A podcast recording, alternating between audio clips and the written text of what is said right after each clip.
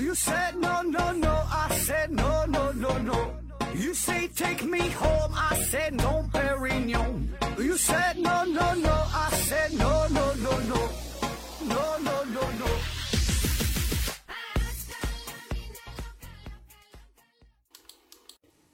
拼命探索，不计后果。欢迎您收听《思考盒子》，本节目由喜马拉雅平台独家播出。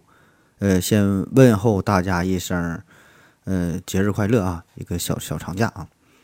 嗯、还是先生广，这个听节目送奖品，奖品呢是一款磁性黑板啊，就是贴在墙上那种，名字呢叫做慈善家啊，磁铁的磁，善良的善，家庭的家，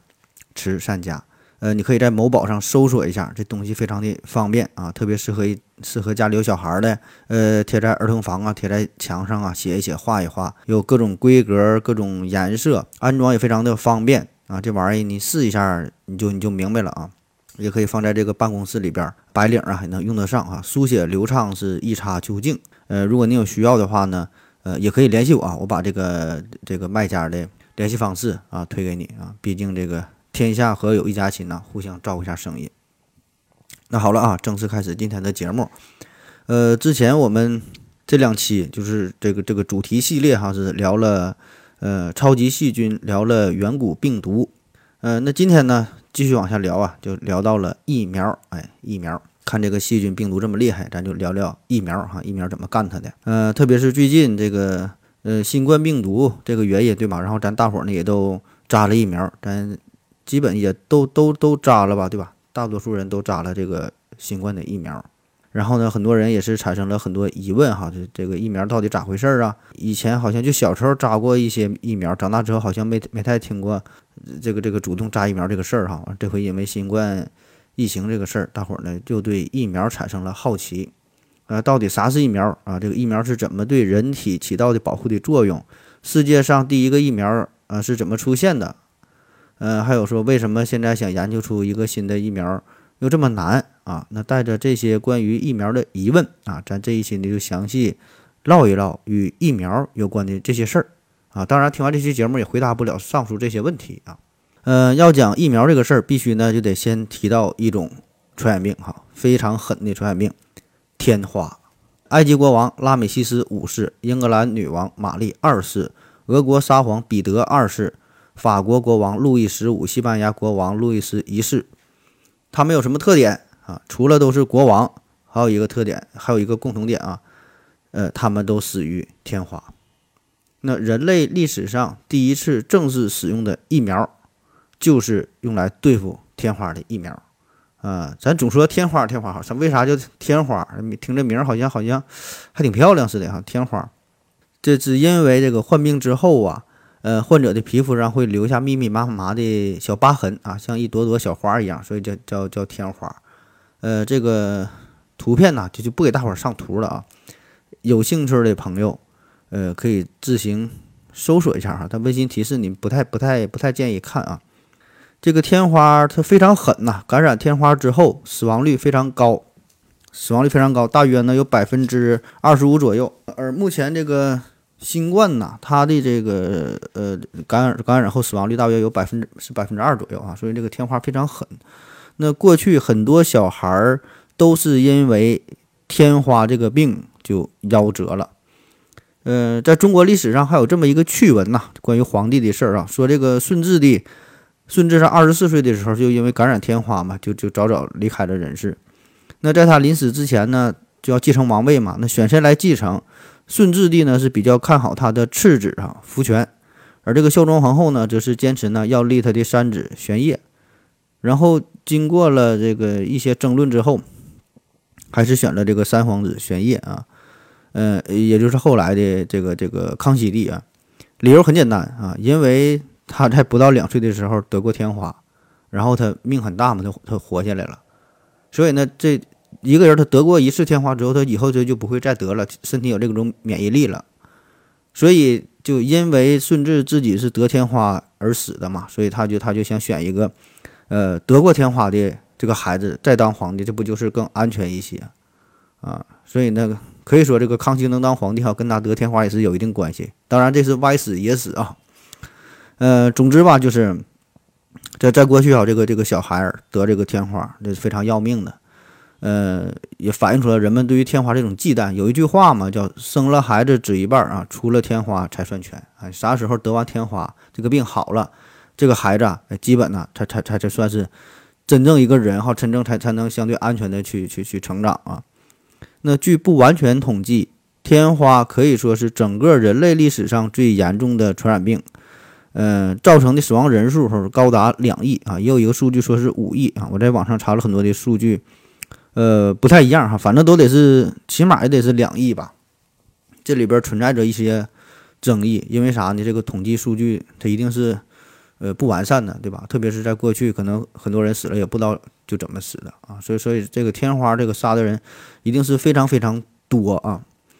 那关于天花的历史，我国最早的文字记录可以追溯到东晋时期。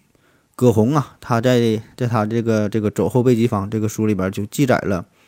感染天花的一些症状啊。当然那个时候可能还不叫天花，但是他描述的这些症状和现代的天花，呃，是完全符合的。那此后各朝各代都有类似的关于天花的描述啊。那这个这个时候，你说民间面面对天花这个病啊，这么恶劣怎么办？民间呢也有一些土法子啊，也也能管一点用啊。呃，人们就发现呐，那些得过天花的人，如果他能幸存下来，那他就不会再得了，他也不会感染了，叫大难不死必有后福嘛。于是呢，人们就受到了一些启发，怎么办啊？到了唐宋时期，呃，有记载的哈，有这么四种办法，叫豆医法、豆浆法、旱苗法、水苗法。哎，不是种地旱苗水苗，都是关于呃天花的免疫啊。那简单的说，斗衣法就是把天花病人的衣服，就这个人得过天花，那么把他的衣服拿过来，给这个小孩啊穿上，穿上之后，说这小孩呢就不得天花了。听着有点迷信哈，但这个确实呢，这背后呢有一定的科学道理。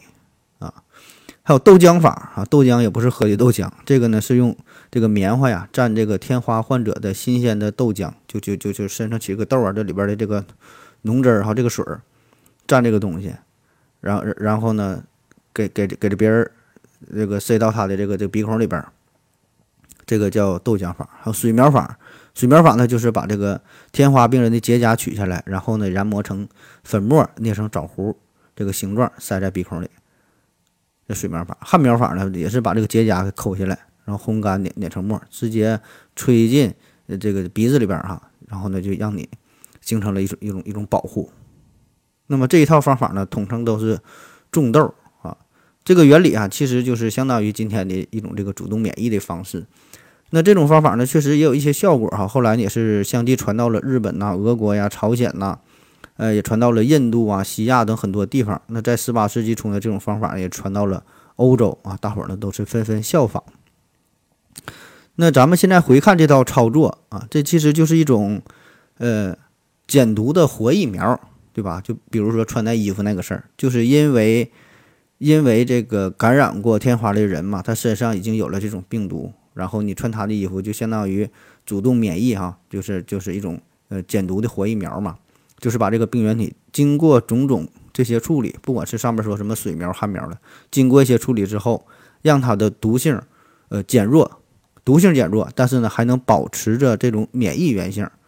所以呢，把它接种到健康的人体之内，呃，并不会引起这个疾病的反应。但是呢，这个病原体呢，可以在机体内啊引起免疫反应。那于是呢，这就起到了获得性保护的作用啊。呃，但是这种简单粗暴的方法，必然是有着明显的缺陷，对吧？呃，这毕竟它这个是活的天花病毒，你你你减毒可能减的不到位哈，还有很多的病毒。而且呢，古人这套操作。也没有什么确切的剂量，对吧？他也不会考虑毒性，而且每个人抵抗的能力，呃，也不一样啊，所以这个这个效果很不确切。那一部分人，一部分这种种痘者，很可能就因此反而呢是感染上了天花啊，所以这事儿确实是存在着一些危险性吧。这个民间的土法子毕竟是十分有限啊，呃，不可能从根本上完全抵御天花啊，这个算是一个大背景啊。那接下来哈就要介绍这个今天的重点人物啊，英国的医师爱德华詹娜啊，又又翻译成呃秦娜的啊，都是都是一个人啊，詹娜爱德华詹娜，呃，也被称为呃疫苗之父。话说呀，这是在一七九六年的事儿。一七九六年，嗯，英国当地有一个有一个这个奶奶牛场，人们就发现呢，在这个牛群当中啊，也会发生类似天花的这种轻微的病症，就人有人之间的天花，牛有牛牛牛之间的天花啊，牛群也得天花，冯巩也得天花啊。那么，但是人。感染了牛的这种天花之后，感染这种病之后，人的症状会非常轻，几乎呢不会有什么太大的影响。但与此同时呢，会带来一个好处，就是它由此可以获得一种抵御人与人之间传染天花的能力。也就是说，你先先先先先被牛感染了，你就增加了这种抵抗性哈，你就不怕人之间的这个天花了。这个呢是在当时农场当中啊。呃，流传的这么一个抵御天花的一个方法啊，就民间算是民间传说。然后詹娜呀，他作为一个医生啊，这他很厉害啊，他是据说是内外科就是都懂啊，就当时是非常非常牛的一个医生。那他就听当地人有这种说法嘛，就想验证一下这个是否正确啊，用一种科学严谨的态度去论证一下啊。如果这个事儿是真的的话，对吧？那那那就太好了啊，咱就可以主动免疫啊，进行防护。那怎么做？首先呢，他就找到了一位已经感染这个牛痘的这个牛奶女工，就他感染过这个牛牛相当于牛的天花啊。这个女工呢叫做萨拉莱莫，然后呢从她的牛痘上这个这个脓泡啊取出了一些脓汁，注射给一位叫做詹姆斯·菲利普斯的八岁小男孩儿啊。这个小男孩儿那注射之后很快就出现了轻微的感染症状，在接种后的第三天呢。呃，接种的这个地方也出现一个小脓泡，啊，这种反应嘛。然后第七天呢，出现了腋下淋巴结肿大，说明这个免疫反应很严重啊。第九天呢，出现了轻度的这个发烧的症状，呃，接种的部位也留下了一个小疤痕。那在接种后的第四十八天，詹娜哈，呃，用这个手术刀啊，把这个菲利普斯的手臂划了一个小口子，然后。把天花患者脓泡当中提取出来、提取出来这些液体，就滴在了这个口子上。注意啊，那要是这种操作，如果是常人的话，呃，主动去感染这个天花病毒，基本是必死无疑了啊。结果呢，菲利普斯这个八岁的小孩居然抵抗住了天花病毒的侵害，没死，没事儿啊。那为了感谢这个八岁小孩。詹娜医生拿出了自己行医的全部的积蓄，呃，给这詹娜这一家人呢是建了一个房子啊，作为这个感谢，作为纪念。就这个小孩的父母也是这个牧场的工人嘛，也没有什么文化，就是相信了这个詹娜医生，拿这个小孩做了这个实验。呃，这个房子现在还保存在英国的格罗斯克郡哈，大伙儿旅游的话可以到那看一看，非常的伟大哈。现在回看这个事儿是。确实很伟大，很感人。一个八岁的小孩儿献身科学，但是这个事儿咱回过头来说，这个是有点儿呃违背医学伦理学，对吧？这是赤裸裸的，就是人体实验嘛。你也你没能确保这个实验的安全前提下，你就进行了人体实验哈，这是违背道德的。但是当时来说呢，呃，人们的这种什么伦理观念、医学观念也不太强，而且呢，面对着天花的杀了这么多人，确实也没有什么好的办法。啊，所以真的也就是，呃，献身献身医学，拿自己的命啊来做实验啊。所以你看那个时候的医患关系还是非常的和谐，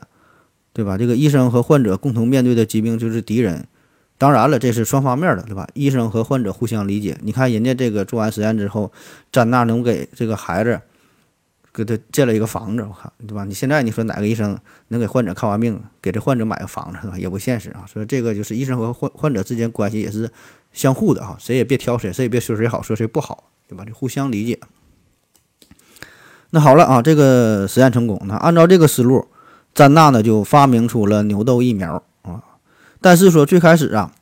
因为这个牛群当中这个感染者呢，并不容易被发现。首先，这感染者很少；第二呢，它的症状是相对比较轻，对吧？所以你你很难找到，就像刚才说这个呃感染这位女工，呃萨拉莱莫这样人，很很很少见的啊，很偶然啊，谁也不知道他是这种人儿。所以呢，当时采取的只能是手臂到手臂的接种模式，也就是说啊。人在接种这个牛痘疫苗的时候，这个手臂的位置上会长出一个脓泡嘛？那么医生呢就会把这个脓泡里的这个脓汁啊提取出来，再注射到另外一个人的身上。那以此类推，这个人啊，这把他脓泡整出来，再再再给下一个，下一个再给下一个，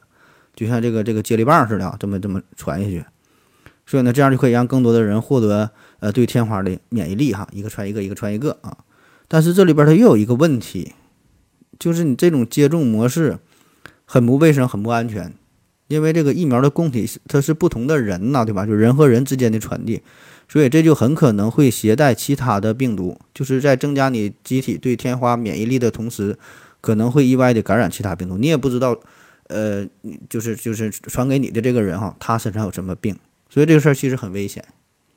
那于是呢，人们就又开始研究了，对吧？怎怎么能安全点儿？就开始在牛的身上，啊，想培养出这种。这种呃牛痘牛痘的疫苗啊，培养这个这个这个病毒，并且呢，很快呢也是取得了成功。那么于是呢，以这个动物为供体的疫苗啊，就取代了以人为供体的疫苗，安全性也大大的提高。那在一七九八年，詹纳呢是出版了一本书啊，叫《牛痘成因与作用的研究》，那把这个把这种技术啊称为疫苗接种。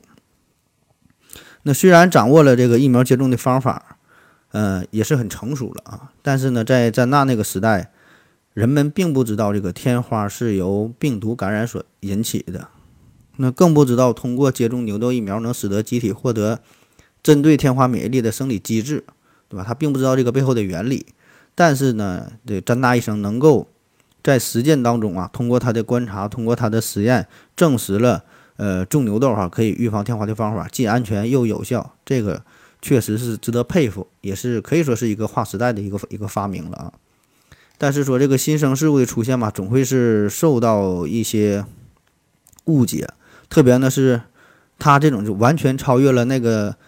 那个那个时代的做法，对吧？因为詹纳他自己也说不太清楚这个背后的原理是啥，所以呢会受到很多人的排斥质疑。呃，更何况呢，那是一个宗教盛行、比较愚昧的时代啊，所以呢一开始詹纳的这个。疫苗推广工作呀，并不顺利，呃，他的论文呢也被看作是异端邪说啊，就给他给他妖魔化啊。那面对质疑呢，詹纳呢又写了一篇文章，叫做《接种牛痘的理由与效果的讨论》啊。呃，这篇文章的文章当中有这么一句话，他说：“我这只已经扬帆开航、决心到达彼岸的小船儿，应该在经受一些狂风暴雨的袭击，我现在却被一些人的怨言。”四面八方包围着，他们都是一些连动物会生什么病都不知道的不学无术之流。那面对大家的质疑啊，这个詹纳就用牛痘的效果向世人证明了疫苗的可靠性、安全性、必要性。那渐渐的确实有效果，大伙儿呢也就逐渐接受了啊。特别是在一九零二年，这个剑桥爆发了大规模的天花啊，那么这个就是后后话了，这是让人们。意识到了这个接种疫苗的一个一个必要性啊，那么再后来就传到了北美，嗯，在一九二五年哈，这个美国人人人都要领取一个纽扣大小的这么一个一个一个印章啊，就上面呢就写着哎，我已接种啊。那牛痘接种就使得科学预防疾病跨出了第一步，方便、安全、有效，也是迅速的降低了天花的流行。呃，后来也就是相继被各国所采用，那再后来这个事儿就水到渠成了啊，因为随着这个技术的发展，呃，牛痘疫苗呢在全全全球范围啊都被广泛的接种。那到了一九七七年，埃塞俄比亚记录了人类历史上最后一例天花病例啊，这是记录在案的。那从此整个世界就告别了这种疾病，呃，只留下了两个毒株，分别呢是保存在。呃，苏联西伯利亚和这个美国亚特兰大的两个呃实验室当中啊，就是作为后续的一些一些研究工作嘛。啊，还有一种说说法是保留了五个样本啊，反正只是是保留了一些样本吧。那在一七啊一一九七九年十月二十六号，世界卫生组织在肯尼亚首都内罗毕啊正式宣布，天花已经从地球上被彻底的消除。啊，所以呢，现在咱也不用再接种这个牛痘来预防天花了，因为它没有了嘛。这病毒在自然界当中，目前人类已知的哈是已经不存在了，所以也不用再扎这个疫苗了。啊，这也是人类目前为止唯一一次全面的可以说是战胜的一种一种一种病毒啊，就是这天花啊。所以这个爱德华·詹纳被后人称为伟大的科学发明家与生命生命拯救者，免疫学之父。啊，那刚才提到的这个留下的天花病毒这个样本这个事儿啊，呃，本来那个世卫组织呢原定于在一九九九年要把这个天花病毒也给销毁的，就说一点儿也不留了啊。但是后来呢这个事儿推迟了，推迟到二零零二年。嗯，目的呢就是为了，呃，生产出更加安全可靠的天花疫苗，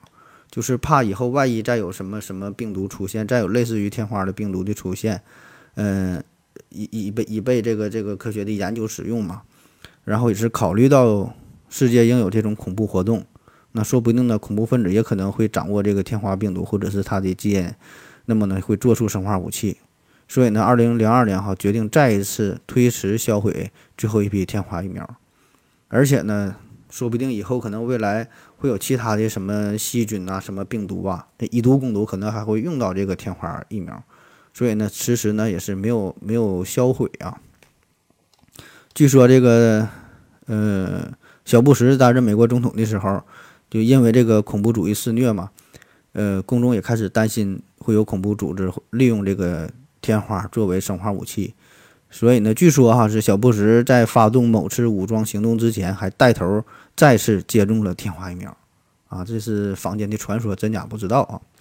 反正时至今日吧，这个世界上是自然界当中，咱们是没发现，呃，有这个天花病例出现哈。但是我们之前还聊过这个远古病毒这个事儿嘛，也说不定哈，可能就还有一些天花病毒或者是其类似物吧，就被封印在冰川呐、冻土当中啊。说不定哪天这地方化了，它就它就暴露出来了。那好了，咱休息一会儿。我要跟正南去尿尿，你要不要一起去啊？我也要去。呃，风姐。我要跟正南、阿呆一起去尿尿，你要不要一起去啊？嗯，好了，喝了口水回来，咱们继续聊。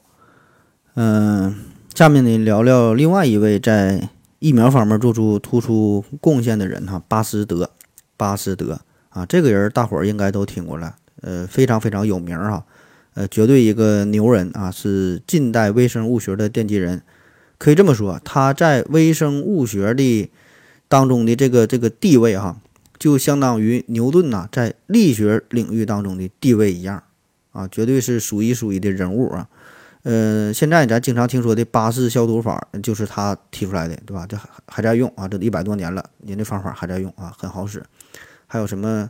呃，牛奶的保存呐，什么一些酿酒的方法啊，等等等等，与这个微生物有关的相关的技术，很多都是老八提出来的。嗯，在微生物学方面有很多建树，呃，所以这一系列，咱说做一系列节目专门讲这个巴斯德，那都是绰绰有余，那都讲不完啊。但是说今天是疫苗主题哈，咱就着重一下，着重说一下，呃，巴斯德在疫苗方面的一些研究啊，一些贡献。嗯，那也是只能是挑点重点哈。嗯，说说主要说说三三个疫苗啊，一个是霍乱，一个是炭疽，一个是狂犬病啊，一个一个说。先说这个霍乱，霍乱哈，霍乱好像咱听过哈，但是身边好像就是没没有没有真正呃有人去得这个病，对吧？那得得这个那太恐怖了啊。呃，马尔克斯有一部作品叫《霍乱时期的爱情》，呃，当然更有名的呢，他是这个《百年孤独》啊。呃，从我个人角度来说，我更喜欢霍乱时期的爱情啊，起码这个主人公的名字啊没有那么复杂，还能看进去。《百年孤独》基本看过最长没超过五页啊。这个霍乱时期的爱情，这个挺好的，建议大伙儿也看一看，是可以说是展示出了所有的爱情的可能性，就所有这种爱情的方式啊。可是这个爱情啊，终究是把我们折磨的死去活来啊。啊，这不重要哈，重要的是这个霍乱啊。霍乱，嗯，当时呢，巴斯德呢研究的是鸡霍乱哈，鸡霍乱这个鸡霍乱在鸡当中传播的特别快，来势也是异常的凶猛。呃，就就你说对，转折有点突兀哈。刚才说这个爱情，就说这个鸡霍乱嘛，鸡霍乱它很厉害，就是如果你家有鸡的话，那如果一只鸡染上了霍乱啊，基本上就所有的鸡都会成批的死亡，就就互相传嘛。而且是瞬间毙命，就早上看这些鸡还好好的活蹦乱跳的，晚上那就是尸横遍野啊。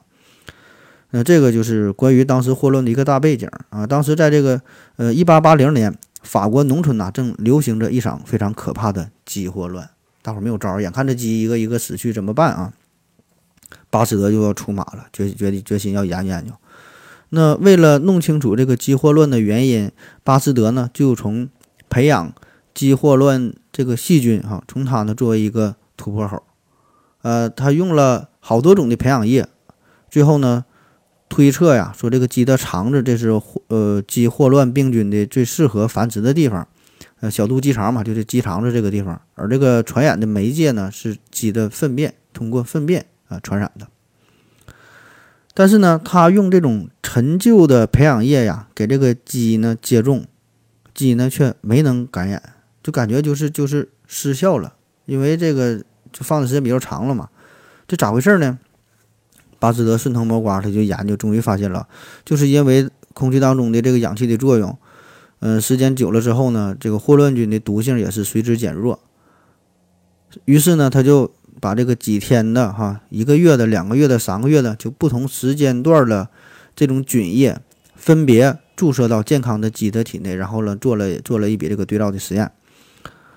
结果哈，这个鸡的死亡率分别是百分之百、百分之八十、百分之五十、百分之二十、百分之十，哎，越来越低。也就是说，你这个菌液啊，时间越长之后，这个鸡霍乱细菌的这个毒性也是越来越弱，致死致死的能力越来越低。但更重要的是，如果用新鲜的这个菌液给这个鸡、给这些鸡啊再次呃注入之后，结果呢，几乎这些鸡呢都是安然无无恙的。而从来没接种过这些菌液的鸡呢，却死得精光。所以呢，巴斯德就认为哈，正是由于，呃，这些陈旧的这些菌液当中啊，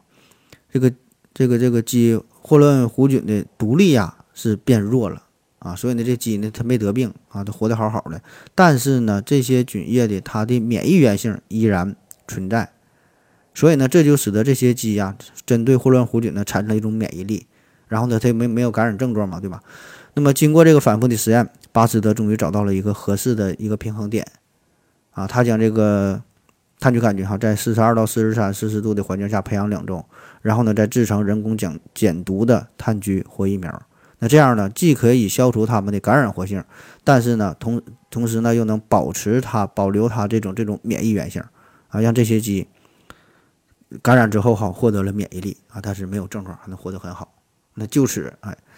预防鸡霍乱的方法就找到了。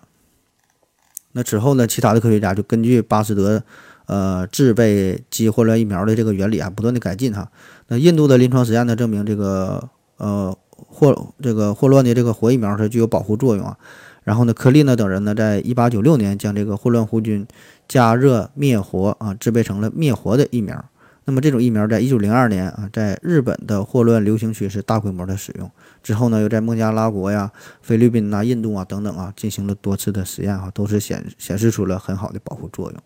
那么这些机理呢，都是基于巴斯德最开始的呃这个这个关于霍乱的研究啊。呃，下一个呢是这个炭疽啊，炭疽，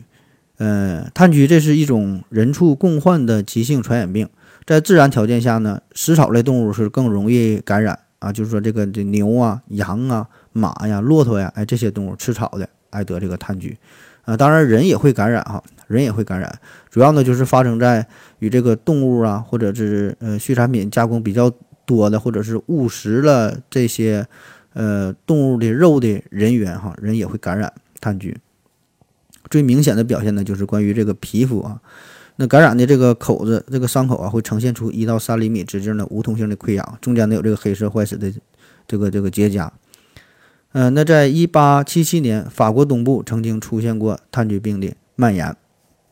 那这个时候呢，巴斯德还是索邦大学的教授啊。咱说这时候他正研究这个鸡霍乱的嘛，他已经发现了，就是你这些毒菌呢与空气接触之后，这时间长了之后，毒性呢会慢慢变弱啊。所以呢，也是受这种启发，如法炮制，他就试图来解决正在法国流行的炭疽病。于是呢，他就在得了这个炭疽病而死亡的动物的身上。提取出了这种炭疽杆菌，然后呢，在这个试管里呢培养这些细菌，并且呢，让它们这个毒性啊不断的减弱，然后呢，再把这些毒性减弱的细菌注射到健康的动物身上。那过了一阵儿，再把这个呃毒性很强的细菌再次注射到这个动物身上，就进行实验嘛。那结果就发现这些动物居然没有事儿啊，有了这种抵抗的能力啊，而其他那些没有提前注射过呃这种毒性较弱的细菌的动物。嗯，你注射那自然它就是就就就死了呗，所以这就证明了通过提前注射，呃，这个病毒呃病毒这个病毒力比较比较弱的哈，这个这个炭疽，那么这些动物就获得了呃抵抗的能力啊。当然这个时候很多人也是并不相信啊，呃什么牛啊羊啊这些动物通过你注射毒性比较弱的炭疽病病菌就就就能获得抵抗的能力。啊，因为咱说了，那时候大环境还是比较迷信、比较封封建的啊，而且呢，这个具体的原理可能巴斯德也解释不太明白哈。那怎么办啊？用事实说话。那在一八八一年五月五号，他就做了一个公开的一个实验啊。巴斯德呢是弄来了二十四头绵羊、一头山羊、六头牛，那用这个炭疽疫苗啊接种这些动物，那间隔十二天之后，再用这个炭疽疫苗呢，呃，二次加强免疫。然后呢，在五月三十一号啊，对这个对照组和实验组，呃，采用致病力很强的这个炭疽杆菌进行攻击，看看谁死谁不死啊？结果呢，对照组的这绵羊、山羊全都死了啊，两头牛也死了，呃，另外四头牛呢也是病情很严重，而这个实验组提前打疫苗的啊，仅有一头绵羊死亡，其余那些活得好好的，也没有任何不适的症状。所以呢，这个实验啊。就很明显的就证明了炭疽疫苗对动物的保护的作用。那紧接着第二年，呃，就有八万五千头绵羊进行了免疫接种，因为确实好使啊，啊，最后带来的效果也很好啊。于是呢，也是很好的控制了炭疽病。那为了这，就因为这个这个这个贡献嘛，他也得到了什么什么十字勋章，还被评为了法国研究院的院士啊。那下一个介绍的是狂犬病，狂犬病啊，这个咱们。应该都听过，接触的比较多啊，很多朋友也都被狗咬过，我想对吧？咬过之后你都会扎这个狂犬疫苗吧，对吧？嗯，狂犬病啊，这个是非常非常恐怖的传染病了。它的可怕的点在哪呢？就是这个死亡率啊，据说是几乎是百分之百，你感染之后就没救。就是起码在巴斯德之前哈，就被狗咬了啊，当然是疯狗啊，是的是有有这个病的，就是你确定是感染了这这个这这这这个呃狂狂狂犬病毒啊，那基本那就是没救了啊，无解。而且呢，这是人和家畜都可以被疯狗咬伤，都会得狂犬病。那在当时啊，不完全统计，每年至少有好几百人法国人哈是呃因此呢失去了生命。也没有什么疫苗哈，那当时咋办哈？呃，被狗咬了之后，对付狂犬病的办法，人们只能是用这种烧红的烙铁、烧红的铁棍子烫这个伤口，因为当时欧洲人就相信嘛，这个火焰和高温啊，这个可以净化一切肮脏的事物，包括肉眼看不见的什么细菌啊、什么病毒啊，都能给你烫死。所以呢，在当时哈，只要是被动物咬伤的人们，都会呃被村子中的这个壮汉啊，为啥壮汉？嗯。因为这人不想去啊，必须得壮汉给摁着哈，带到铁匠铺啊，铁匠那会儿用那个烧红的铁棍子烙铁哈，烫这个伤口，烫的滋啦滋啦响啊，就想用这种办法来烧死那些看不见看不见的病原体。那结果可想而知，那如此简单粗暴、原始、残酷的做法，并不能真正的治疗狂犬病，往往呢还会加速死亡的到来啊。所以当时的人都非常害怕哈，被狗咬了之后，主要被狗咬了之后你烫人呢啊，这是大背景。那在一八八零年，有一位兽医是带来了两只疯狗哈，拜访巴斯德，请他帮忙，就说你平时这么厉害，又研究鸡研究马的，这回你给我研究研究狗呗，对吧？你治疗了，整了这个炭疽啊、霍乱的疫苗啊，咱整一个狂犬病的疫苗呗。巴斯德一开始呢是拒绝的啊，因为这玩意儿它确实不好整而且这个疯狗，疯狗这个太吓人了，对吧？这这这个不像这羊啊，这个牛啊、鸡啊，看起来比较温顺。那疯狗这玩意儿，你这整不好再咬一口。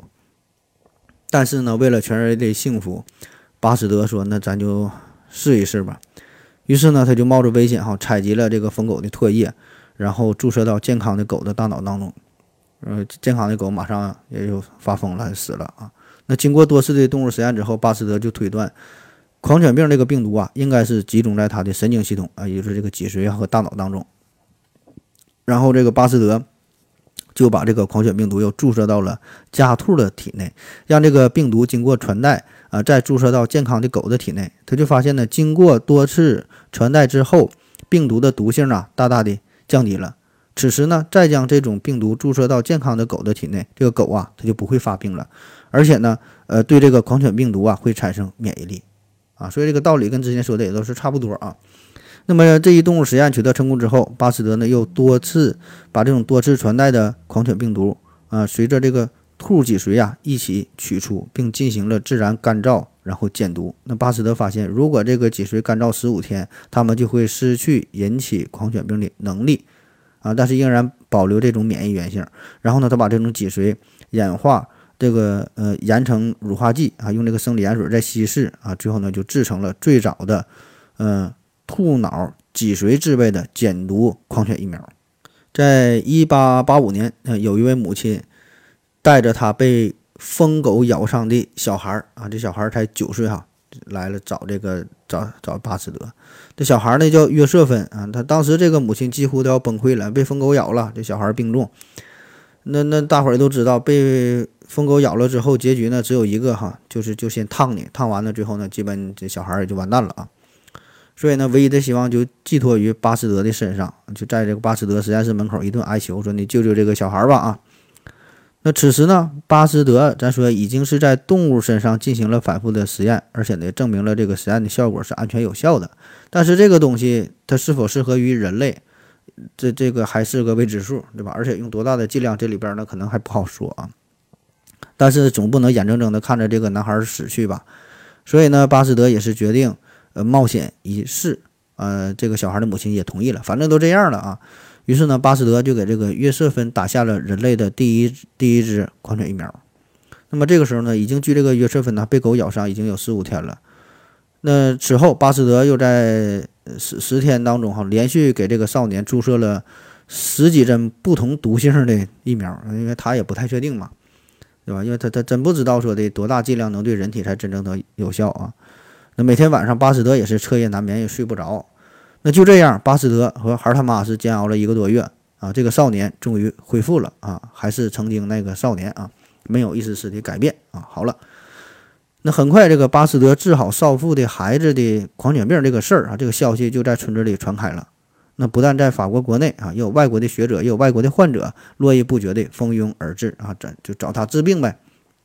那巴斯德和他的助手们日夜忙碌啊，制备了更多的狂犬病疫苗啊，治了很多人。啊，当然，我们现在再回看这个事儿哈，以一种科学精神来审视它的话，这里边呢也许会存在着一些巧合，对吧？因为咱说了，这个也并不是所有的被被狗咬的都会得狂犬病，更多的是不得，对吧？你这这狗得是疯狗，对吧？狗得是有携带这种病毒，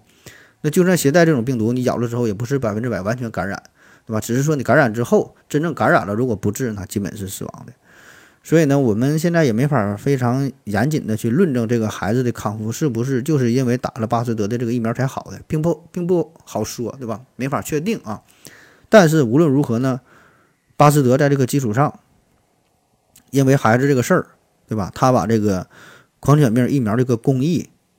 确定了下来，是吧？原理，呃，人家人人家整明白了，大致的制作流程整明白了，对吧？而且呢，在接下来的时间里，确实呢，用这个他的这个疫苗拯救了地球上其他那些被狗咬的人，对吧？这个这个这个事儿是是是确定的啊，所以这个是也是必须感谢巴斯德的地方啊。那在一八八八年啊，巴斯德研究所竣工啊，现在也是非常有名哈。巴斯德研究所这法国特别特别有名，在世界上也能排上的，就是在这个呃免疫啊、微生物研究方面哈，很很有名的巴斯德研究所。那当时这个法国总统和各界重要的人士啊，也都出席了呃巴斯德研究所的落成典礼啊。当时这个巴斯德岁数已经挺挺大了，所以是法国总统亲自搀扶着巴斯德，呃，出席了这个这个这个这个典礼啊。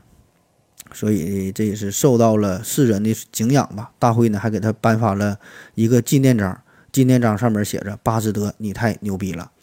所以后来巴斯德也被是誉为疫苗之父。啊，当然，刚才说了，这个詹纳也叫疫苗之父哈，这疫苗之父这名可能也不太值钱啊。而且这个特朗普也也说自己是疫苗之父哈，都是疫苗之父。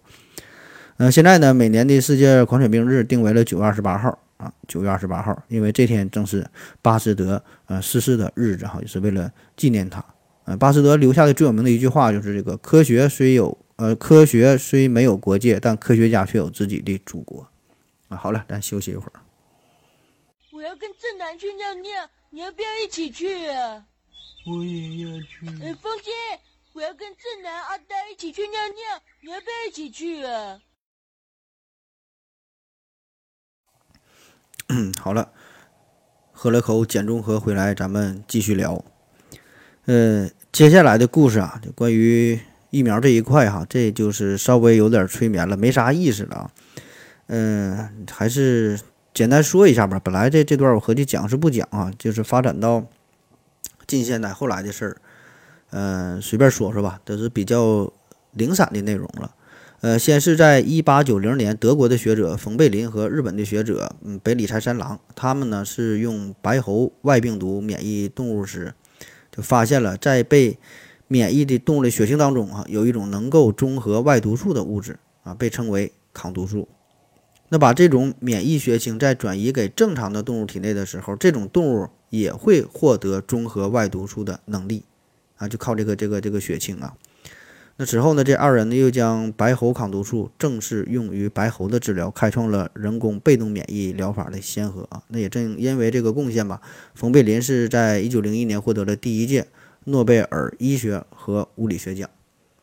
后来呢，人们相继发现了这个凝集素啊、沉淀素哈等等啊，能与细菌或呃细胞特异性反应的物质，也就是咱们现在说的抗体啊，而将那种能引起抗体产生的物质呢称为抗原啊，从此呢也是确立起了抗原抗体的概念啊。这个现在是呃免疫学非当中非常非常基础的概念了。呃，在一九零八年，在巴斯德的启发下啊，卡麦特和古林将一株牛型结核杆菌连续培养了十三年，共计二百一十三代，终于呢是在九二一年获得了减毒的卡介苗。啊，这个在抵御新生儿树立性肺结核和结核性脑膜炎方面是具有很好的效果。那自从一九二八年到现在，卡介苗在全世界被广泛的用于儿童计划免疫接种啊，至少能有四十亿人曾接种过卡介苗。嗯，在巴斯德进行狂犬疫苗研究的同时啊。疫苗的另一大类就是就是这个灭活疫苗哈，也是取得了重大的进展。呃，美国的沙门和史密斯哈这二位在霍乱疫苗，德国的理查德·弗林菲尔，呃，威尔士的科勒，还有英国的艾瑟·瑞特，在这个伤寒疫苗方面啊，都进行了重大的研究和突破。还有这个黄热病号等等三十多种疫苗也是纷纷研制成功啊，这太多了，不详细说了。呃，在十九世纪末，对机体保护性免疫机制的探讨是引起了更多的关注。那在此期间呢，形成了两大学派，一个呢是以是以这个呃梅切尼科夫为代表的细胞免疫学派，还有呢是一个以这个保罗呃埃尔利希啊为代表的体液免疫学派啊。这两个学派也是争论不休吧。那直到一九零三年，怀特和道格拉斯在研究吞噬现象的时候，发现这血清和其他体液当中存在一种物质哈。呃，能大大的增强吞噬作用啊，从而呢，初步将两大学派统一起来，那使得人们开始认识到机体免疫机制包括两大方面，一个是体液免疫，一个是细胞免疫。听着有点无聊哈，咱插播一个比较好玩的，在德国柏林哈，嗯，在这个经济大萧条时期，嗯，在鲁道夫菲尔科医院啊，他们的临病的病房哈，临病病房就就就研研究性病的这这这个事儿啊，有一位内科医生叫做沃尔夫冈加斯帕。他呢是发明了一种由淋球菌荚膜多糖提取物组成的淋球菌疫苗，呃，他就想验证一下，看他这个疫苗是否好使。那在上世纪三十年代左右，他就进行了一个很不寻常的实验哈。这个加斯帕呢是招募了十位之前已经得过淋病并且已经治愈的穷人啊，穷人嘛没有办法嘛，这你说怎么办啊？说实验给点钱就来了。那么这十个人呢被安排到了这家医院同一个房间里，其中五个人呢是接种了他的这个淋病疫苗，另外五个人呢是注射了安慰剂啊，谁也不知道注射的是啥。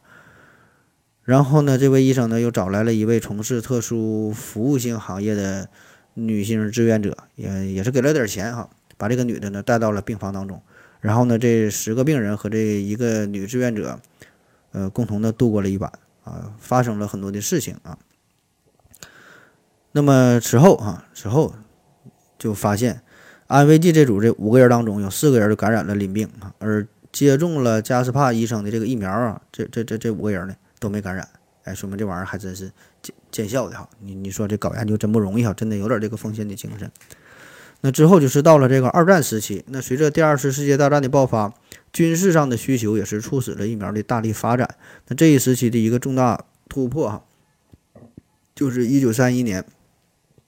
呃，古德派斯德啊，他呢证明了病毒啊可以在受精的鸡胚胎里生长，由此呢，泰勒是制造出了安全且有效的抗黄热病的呃鸡组织疫苗，呃，并且呢，这个疫苗在热带国家是得到了非常广泛的应用啊。然后，美国的华特瑞陆军研究所的希尔曼啊等等这些人在鸡胚胎的卵黄中培育出了斑疹伤寒疫苗，那么这项成果是。投入了使用之后，生产出了大量的疫苗，挽救了许多二战期间的伤寒病人，呃，使得他们获得了重生。那此外呢，呃，还研究出了这个呃流感疫苗啊，通过持续流动离心对这个疫苗进行了纯化，也是开创了纯化疫苗这个这个先河啊。呃，一九五二年，呃，脊髓灰质炎疫情啊，在美国开始蔓延，呃，这种疾病传染的案例啊，累计有五万。七千例啊，呃，罗斯福总统呢，当年也是感染这个这个脊髓灰质炎哈，就是咱现在说的这个叫小儿麻痹嘛，脊髓灰质炎。那于是呢，乔纳斯·索尔克博士发明了用已经死亡的细菌制作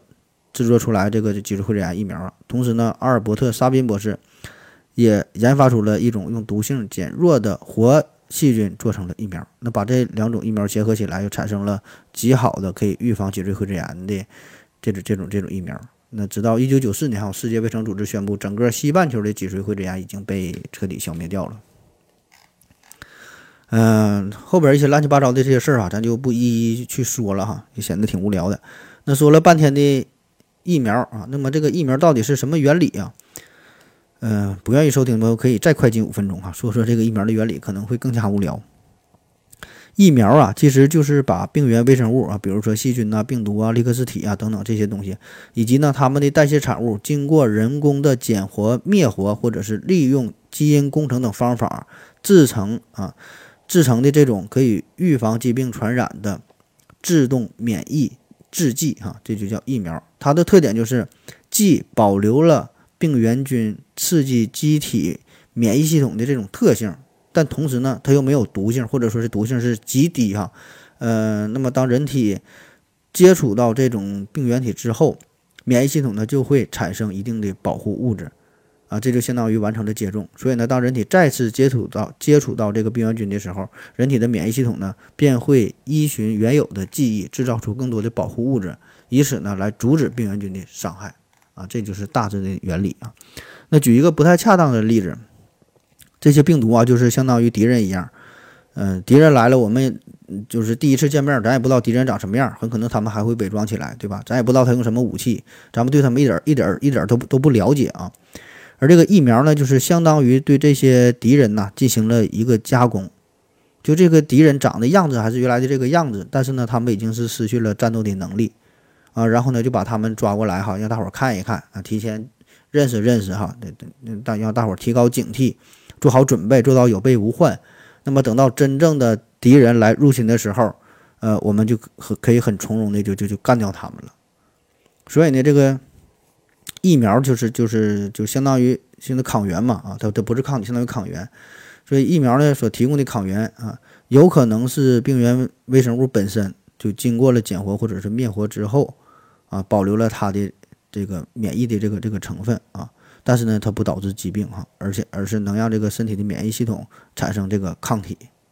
那有一部分疫苗呢，所提供的这个抗原并不是病原微生物本身，而是提取了病原微生物的一些成分，呃，也有可能是通过这个基因重组的手段，产生出了这些病原微生物的一些成分哈。那么经过呃基因重组的这些疫苗以及灭活的疫苗，相对来说呢，这个是安全性呃更高一些的啊。嗯，最后说说这个疫苗的未来哈，疫苗的发展。那随着生物化学、分子生物学、遗传学、免疫学等等哈这些学科的迅速发展，这个疫苗研制的水平也在不断的提高和完善。针对不同传染病及非传染病的亚单位疫苗、重组疫苗、基因疫苗等等哈，各种新型疫苗不断的问世啊。这玩意儿也是专业性非常强哈。这这随便瞎说几个，说一个这叫亚单位疫苗哈，亚单位疫苗，它呢是仅有几种主要表面蛋白质。因而呢，能消除许多无关抗原诱发的抗体，从而呢减少疫苗的副反应和疫苗引发的相关疾病。就是说，就把它最有用的东西给提取出来，没用的就不要了啊，让身体产生这种免疫能力就 OK 了。其其余那些都给处理掉啊。亚单位疫苗，这个呢就是提取了病原微生物当中能够刺激机体产生呃保护性免疫作用的。这个这些成分哈，从而呢制备出的疫苗，那通过化学分解或者是有效控制蛋白质水解方法，呃，使天然蛋白质分离，然后提取细菌或者病毒当中特殊的蛋白质的结构啊，筛选出具有免疫活性的片段，制成疫苗啊。比如说乙型肝炎的血源性疫苗，嗯，还有这个有一些这个百日咳啊，这个疫苗用的这种技术。下一个呢叫重组基因疫苗啊，这个是使用 DNA 重组生物技术把这个。呃，病原体的外壳的蛋白质当中，能够诱发机体免疫应答的天然或者是人工合成的遗传物质，定向的插入到细菌、呃酵母或者是哺乳动物的这个细胞当中，啊，经过表达纯化而制得的疫苗。现在全球已经有一百五十多个国家哈，都在都在都都都在研究这个事儿啊。那现在正在研究的，呃。重组基因工程疫苗包括卡介苗啊、SARS 疫苗、HIV 疫苗啊，还有高致病性禽流感疫苗等等啊，也是获得了一些进展。还有呢，叫这个核酸疫苗哈，也叫基因疫苗，这是通过肌肉注射能够获得较长时间的抗原表达，诱发机体产生细胞免疫和体液免疫应答。那在抗肿瘤、抗病毒以及清除呃细胞内寄生物感染方面是起着重要的作用。呃，核酸疫苗的特点就是成本低哈，不需要分离纯化啊，操作也很简单，稳定性也很好，可以在室温下保存，呃，甚至呢可以就是转染给给这个食物细胞，就比如说把这个乙肝病毒的这个核酸疫苗插入到西红柿的这基因组当中，你吃个西红柿哈就接种了这个疫苗，所以非常方便。嗯，最后呢说说这个疫苗的未来哈，疫苗的未来。那通过接种疫苗，你看咱现在是天花已经是被彻底消除了，脊椎灰质炎的病例也是基本减少了百分之九十九哈，很少很少见。什么白喉啊、麻疹呐、新生儿破伤风啊，这些疾病的发病率也都在显著的下降啊。那么未来，未来这个疫苗发展的方向是啥啊？呃，有这么几个方面啊，一个呢就是叫联合疫苗，联合疫苗，因为这个。你看，新技术的出现确实是促进了新疫苗的研制和开发，但是呢，随之而来的就是这个疫苗的品种也是越来越多，接种的次数也是越来越多，对吧？你看咱现在扎这个新冠，嗯，有还还有两针的、三针的，对吧？很多疫苗它都不是扎一针啊，就像这个新生儿小孩刚出来扎这个疫苗也是，他得扎好几针，一个月、三个月、六个月还是多长时间，对吧？所以这个也是增加了疫苗管理的困难。啊，所以就出现了联合疫苗啊，联合疫苗比较有代表性的就叫五联疫苗哈，呃，白喉、破伤风、百日咳，呃，脊髓灰质炎、B 型流感啊，这个小孩基本都都扎这个五联疫苗，所以呢，这样呢就最大程度的减少了注射的次数，同时呢也是减少了因为呃接种啊带来的疼痛和一些不良的反应，他妈？扎针挺疼的，少扎一回，这这这能能少一回少一回，所以呢，这个也是减少了。呃，家长给这个宝宝接种疫苗的这个时间啊，减少了时间成本，也减少了这个精力啊，也可以提高接种疫苗的这个依从性，对吧？你说这个疫苗我扎十次才有效，大伙可能不扎了。你说扎一回就完事儿了，哎，大伙可能这就去扎。所以未来的方向可能就是把更多的疫苗联合在一起，更方便，降低成本，对吧？甚至说是几种、几十种疫苗，可能直接扎一针啊，就全 OK 了。这是一个方向。还有一个方向呢是治疗性疫苗哈，治疗性疫苗。咱今今天主要介绍的疫苗呢，都是属于一种预防性的工作，对吧？就是呃，防治某些传染病感染到你，咱主动免疫哈，咱就是呃有有有这种保护的能力。那所谓治疗性的疫苗。就是说，用这个疫苗啊，可以来呃治疗一些疾病，或者是防治某些疾病的恶化啊。原理呢也是通过诱导特异的免疫应答。那么这这种这种方法感觉不就是吃药治病一样吗？为啥还叫疫苗？因为它这个原理呢是跟着基于这个疫苗的原理啊，所以呢把它这个叫做叫做治疗性的疫苗。比如说目前研究比较火热的高血压呀。糖尿病啊，一些心血管疾病啊，甚至说，甚至说有一些肿瘤的疫苗啊，或者说都是基于了这个疫苗的原理啊，这也是未来的一个大的方向。好了，大概就这样吧哈，具体的太太太专业的东西咱就不整了哈。呃，有兴趣的可以找那个大哥爱思考啊，找到这个兔子和扣子，找二位美女主播，他们对于疫苗的研究，呃，应该是挺专业的，他们是专门搞这个东西的。嗯，最后哈，这个。咱人类啊，使用疫苗进行主动防御，呃，已经有二百多年的历史。那我们人类现在的寿命呢，也是不断的增长，对吧？这个，呃，医学医疗卫生水平也在不断的提高。可以说，这个疫苗是为我们人类，呃，筑起了一道预防疾病的屏障。呃，疫苗呢，也是拯救了成千上万啊，亿万人的生命。那我想，随着咱科技进一步的发展，在全球这些科学家、研究者呀、医生啊等等啊。不断的努力之下啊，我们可以一定会研发出更多的、更好的疫苗，可以抵御呃其他更多的细菌、更多的病毒哈。也跟咱们起码不说完全战胜他们、消灭他们吧，起码可以跟这些呃微生物吧，咱和平共处吧。好了，今天节目就这样，感谢你各位的收听，谢谢大家，再见。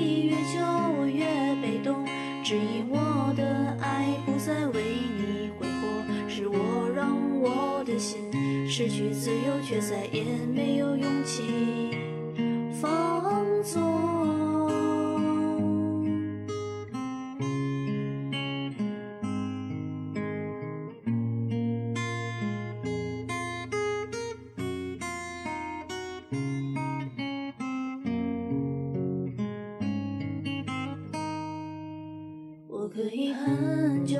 不和你联络，日子一天天。折磨过，让自己忙碌可以当作借口，逃避想念你的种种软弱。我可以学会对你很冷漠，为何学不会将爱没收？面对你是我最大的折磨，这些年始终